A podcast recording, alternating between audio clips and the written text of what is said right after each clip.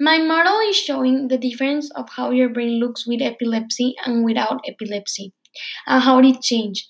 And in the other, it shows the nervous system with epilepsy and how it affects. It affects by head trauma and traumatic injury. It also can affect when you have brain conditions that can cause many damages.